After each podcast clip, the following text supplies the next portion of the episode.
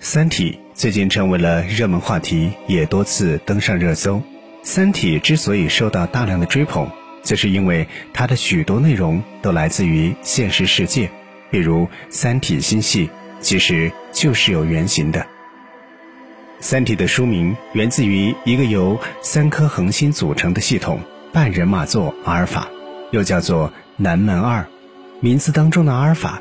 代表这颗星是半人马星座当中最亮的一颗星，因为在地球上，人眼根本无法分辨出夜空中的这颗亮点是一个三星系统。半人马座阿尔法是距离太阳最近的一个恒星系统，这位邻居离我们只有四点三光年远。这个距离到底有多近呢？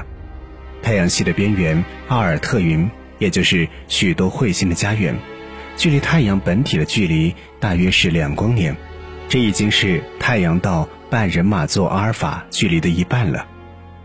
因为离得近，半人马座阿尔法在夜空当中显得很亮，它的亮度在恒星当中仅次于天狼星和老人星，排名第三。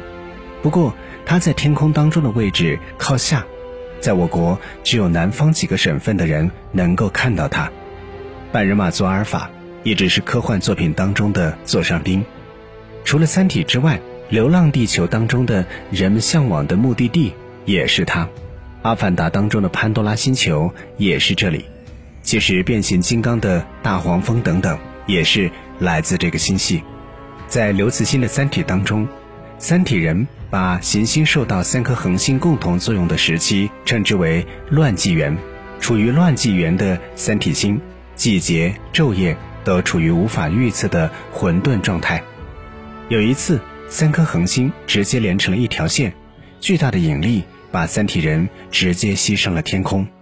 与乱纪元相对的是恒纪元，恒纪元出现的标志是两颗飞星，也就是天空中的两个亮点。这意味着有两个恒星飞远了，三体行星暂时只受到了一颗恒星的影响，就像现在的地球一样。但是如果三体人真的生活在半人马座阿尔法系统当中，他们其实根本无需担忧乱纪元的发生。在三颗恒星当中，半人马座阿尔法 A 星、半人马座阿尔法 B 星和我们的太阳差不多大，它们自己组成了一个双星系统，相互旋绕，最远的距离也只有三十多个天文单位，差不多是太阳到冥王星的距离。第三颗星。叫做半人马座阿尔法 C 星，是一颗比太阳小、比太阳暗的红矮星，它远远地围绕着这个二星系统运行。这个远远的是非常远，大约有一万五千个天文单位。这个距离是一个什么概念呢？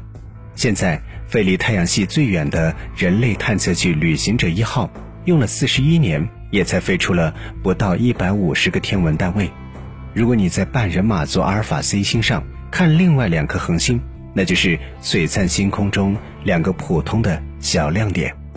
两个恒星的系统可以稳定运行，它们会绕着共同的质心旋转。跟着它们，三体人可以过得很好。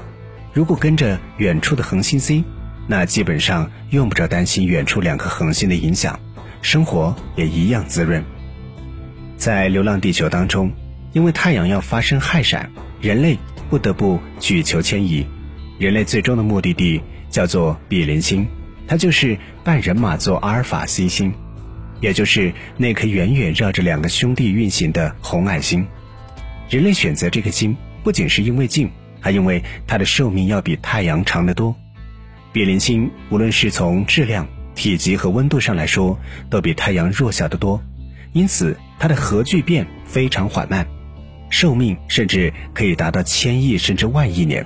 要知道，宇宙现在的寿命才一百三十八亿岁，所以红矮星可谓是寿与天齐。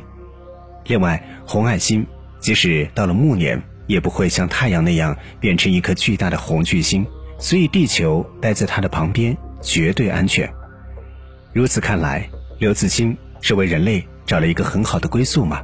但事实其实并非如此。因为红矮星的聚变反应很弱，所以它向外辐射出的能量很少。宜居带，也就是能让水保持液体状态的区域，也就离恒星非常的近。比邻星 B 是人类发现的一颗处于比邻星宜居带的星球，它几乎是贴着比邻星飞行，两者之间的距离只有水星距离太阳距离的八分之一。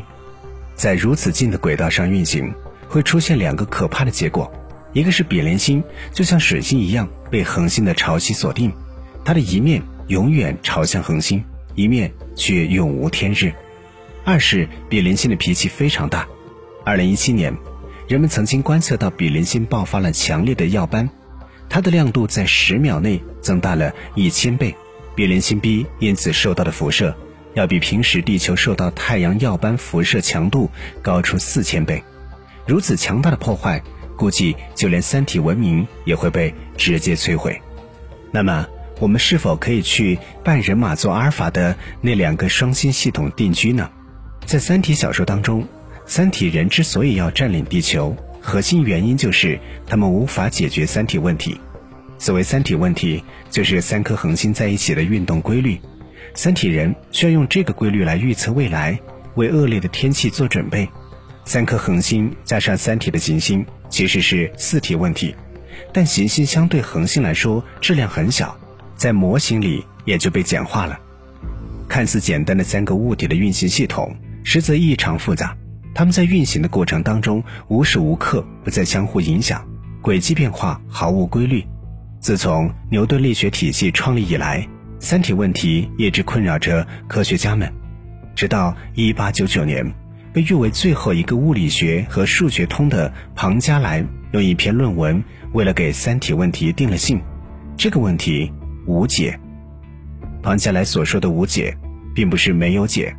因为三颗恒星在任意时间肯定会对应一个位置和一个动量，这都是数值解。人们只不过无法用一个公式把这些解表达出来，但还是可以根据初始的条件算出某一时间的数学解。如果这么看，三体人完全可以用计算机算出接下来几万年内三颗恒星的位置。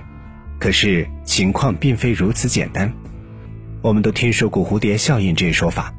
美国的一只蝴蝶扇动翅膀，就会引起东南亚的一场风暴。这是因为天气是一个混沌系统，在混沌系统当中，一个微小的改变的影响会成倍成倍的增加，短时间内这个倍数就会达到一个天文数字，无论是人还是计算机都无法计算这些影响。